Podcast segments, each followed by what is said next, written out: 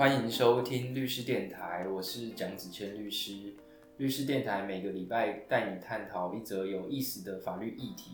那这一集是律师电台的第三十一集，我们已经快要做到第五十五十集了。那我们一样很高兴可以邀请到维俊律师来跟大家分享。嗨，大家好，我是洪维俊律师。维俊，这礼拜啊，我们找到一个很有趣的，但是也是算是长照悲歌的一则新闻。嗯，它的标题是“慈父照顾脑麻女五十年”，脑麻就是那个脑性麻痹，嗯他不忍再痛，崩溃杀人。那高院二审啊，是判他两年半有期徒刑。嗯嗯嗯，那我看完这个新闻，我就觉得其实蛮难过的，老实说，嗯因为像是这种长照悲歌，一方面就是可能是国家没有给予他足够的资源，让他去有余裕的去照顾他的亲人。嗯那另外一个程度是说，讲如果这个时候他呃照顾者本身自己也有他的压力的话，就很容易造成这种悲剧。嗯，那你知道杀人罪的有期徒刑是十年以上，对，但是他这个案子却让法官只判他两年半，为什么我说我会说是只哦？那我们等下再讨论。嗯那你是怎么看这个案子？我觉得其实老实讲，应该要先讲长照。呃，我自己会有一些经验，当然不是呃，不全然是我自己照顾，就是我呃我的阿公当初因为他也是那个帕金森氏症，对，所以他等于说他最后呃好像加上中风过，所以其实他到最后真的是没有办法。那我呃阿嬷现在也是很就是呃失等于说失智的状况其实蛮严重，那也是我姑姑在在照顾。那其实我觉得呃我我猜应该多多少少大家有这样子的经验啦，就是但是我觉得说长照其实真的会承受蛮大的压力。嗯那即使像呃我自己的外婆，因为我外公也过世了，但是我外公其实一直到过世前，他都算算蛮健康的。我外公外婆算身体比较硬朗，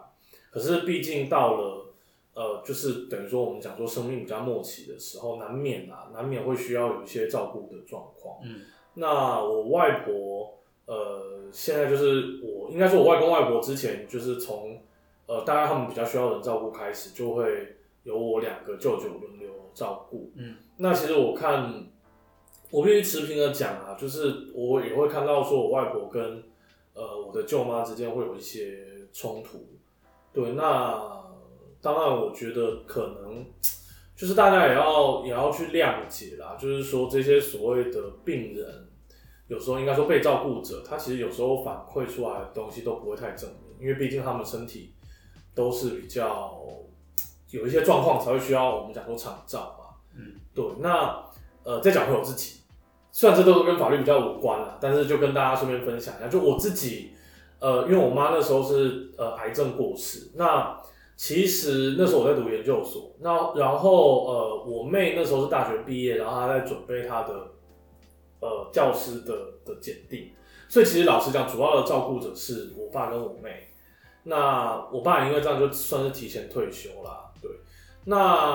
呃，老实讲，我觉得那时候看他们也是很痛苦，就是我妈原本是呃，对我爸可能就不讲了，对，那是另外一个问题。但对我妹来说，我妈原本是都相处上不会有什么问题，可是时间长了，其实呃，我妈那时候也对我妹有很多的的埋怨。对，那我觉得那段时间真的是，连我就是我只是可能每个周末都回去，你也受不了。其实老实讲，我都会觉得有一点就是无法负荷啦，真的就是心理的、生理的疲累加上心理的压力。对对，那我觉得这是导致这个案件就是等于说、呃法官会给减刑的其中一个原因，就会讲到，等一下子谦应该会讲嘛，就是所谓的呃五十九条的其情可悯的这样子的状况了。哎，你知道我我在刚认识一个人的时候，嗯我会习惯说去去评断一个人，就是能不能够跟他去交往的那个标准啊。说来有点奇怪，就是我会去观察那个人向我分享他自己的受到的苦难的经历。那说来很奇怪的是说，你借由这个经历，你去评断他评断他，也评断我们之间是不是处在同一个维度之上的时候，这个倒是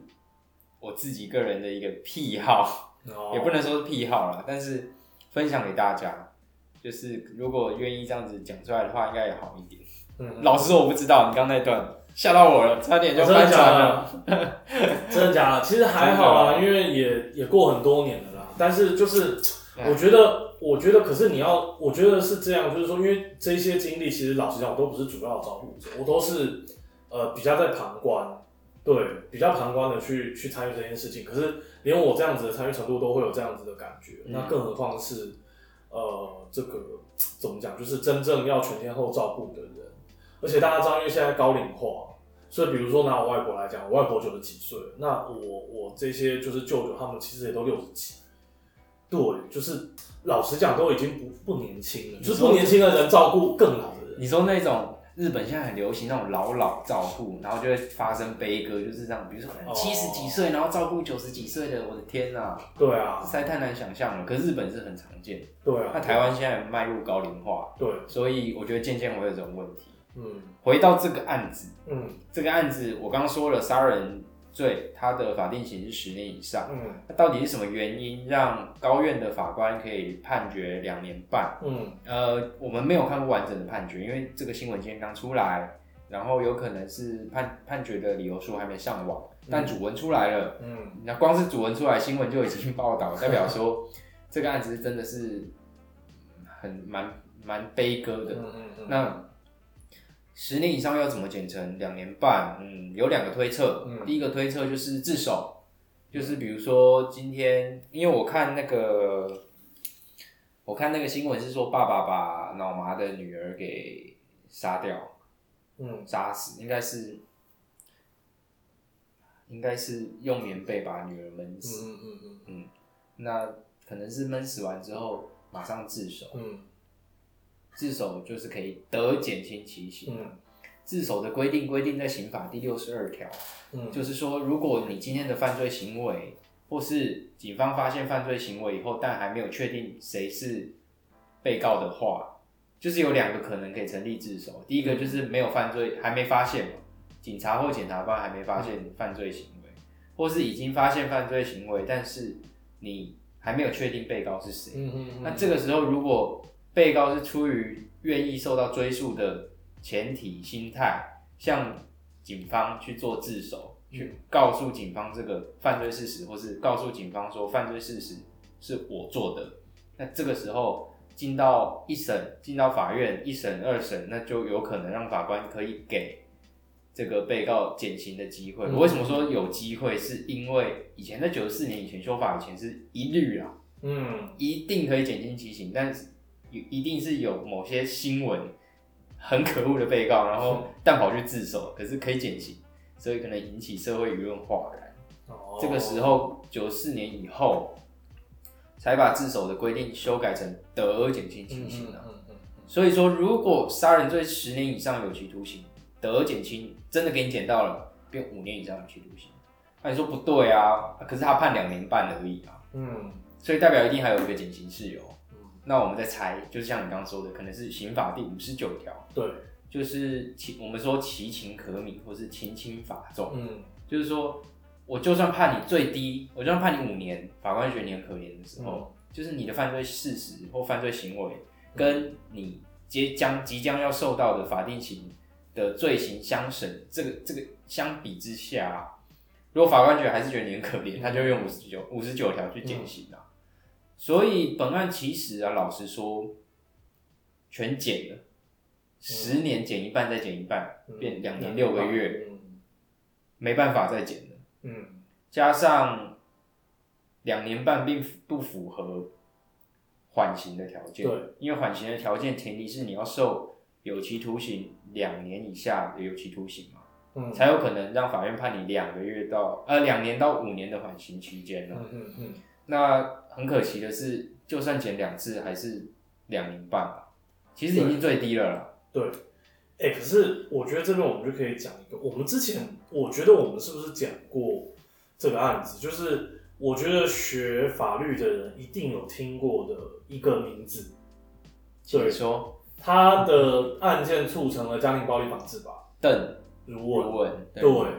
呃，邓如文这件，我觉得我们之前 podcast 可能有讲过，但没关系，就是在复习，简单复习给那那个可能没有听过我听众。简单来说，邓如文他，呃，他是一个一个呃，我记得好像已经二三，应该二三十还是三四十年前的啦。就是他当初呢，因为那时候台湾的社会风风气上比较封闭跟传统，那所以呢，其实这个呃被他杀害的人叫林阿奇。那林阿奇一开始好像是跟邓如文的妈妈，好像是跟邓如文的妈妈交往，我没记错的话。那后来他就是等于说去染指了邓如文，然后当时的风气，性侵害邓如文，对，当时的风气使然，所以邓如文只好跟他结婚了。结婚嗯对，据称，据称这当中好像还有呃某一位政治人物的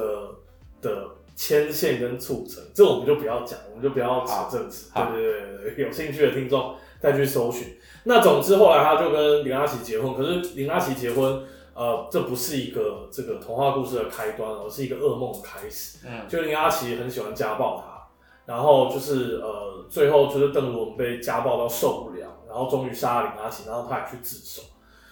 那这个当这个案件在当初就引起了很大的轰动，那也让很多的妇女团体、呃人权团体群起声援邓如文，认为他这样子的状况其实真的是比较呃，这个我们讲说刚才讲其情可悯，然后后来就是呃，也就像我刚才讲，也促成了家庭暴力防治法的的诞生。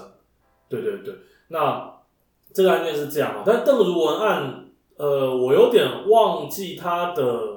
的的刑度是多少，我猜应该差不多啦。你说那个时候，我认为那个时候只有可能会更重，不会更轻。哎、我找到了一个台湾法实证研究资料库，哇靠，这也太酷了一点。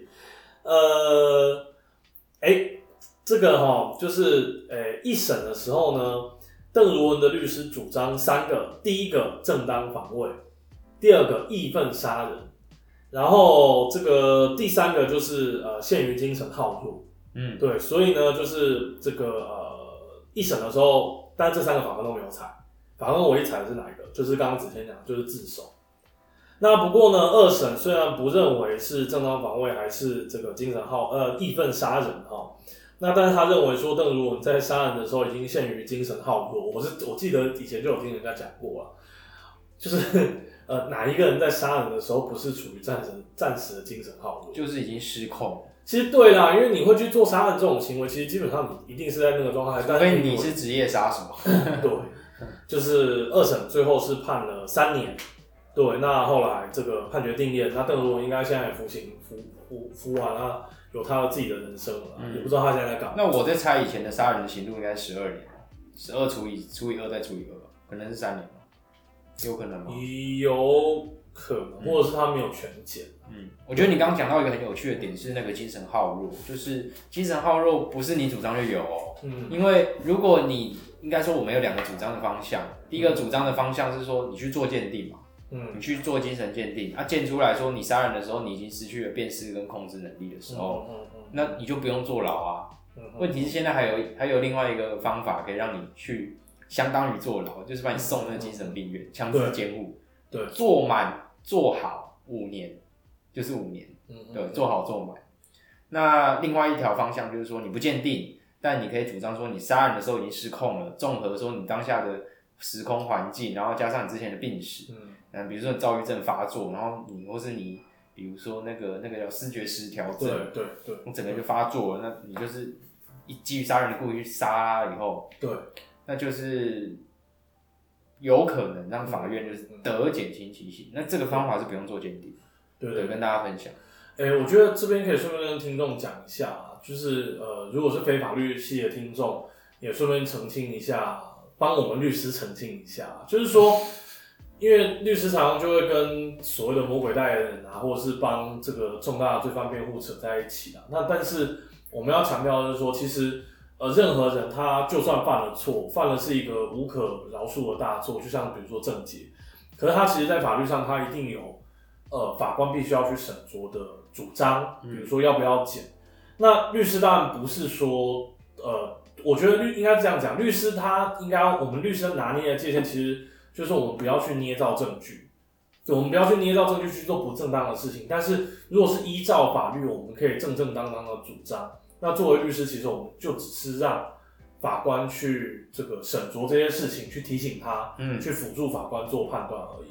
所以我就是，不过基本上经过那个呃什么我们女二的剧集之后，我相信大家应该会有一些多少的了解你。说人权律师会不会泼粪这件事情？呃 现实是人权律师都去搞外遇啦。呃哎、不好说，不好说。好了，我们讲讲八卦，今天正式讲了。他的这个判决啊，我们刚刚今天讲到这个新闻，他判决一审的审判长是林梦煌，哦。林梦煌法官。哦，林梦煌法官之前最有名的就是地院有一个所谓的那个叫什么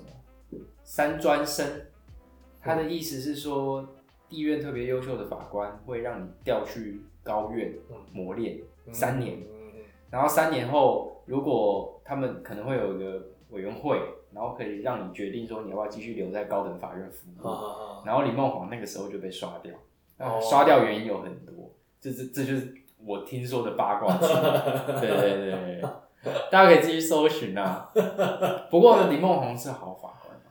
嗯，哎呦，还是你有八卦？没有。没有八卦，没有没有没有，但我我我之前好像有看到一个一个八卦新闻，就是我不知道跟林法官有关系，什么高院的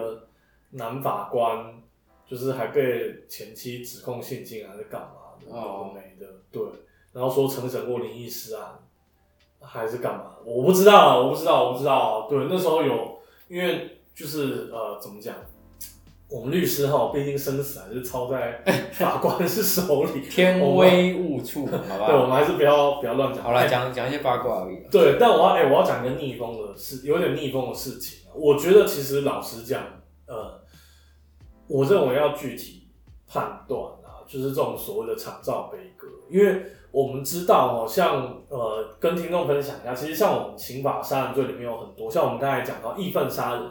这个是属于比较我们讲比较轻的杀人罪，因为我们台湾它是继我们是主要继受自德国法、日本法。所以它其实不算是那种美国的什么一级谋杀、二级谋杀，但是实际上我们的杀人还是有很多不同的态样，比如说我们刚才讲义愤杀人，但义愤杀人基本上我觉得比较不正常的是它被极度被我们的这个最高法院他之前的判决极度限缩在，基本上就是你撞见奸夫淫妇的时候杀人才有可能会成立义愤杀人，我个人是觉得充满了父权的思想。那这个姑且不论，但是有另外一条我要讲的是生母杀婴。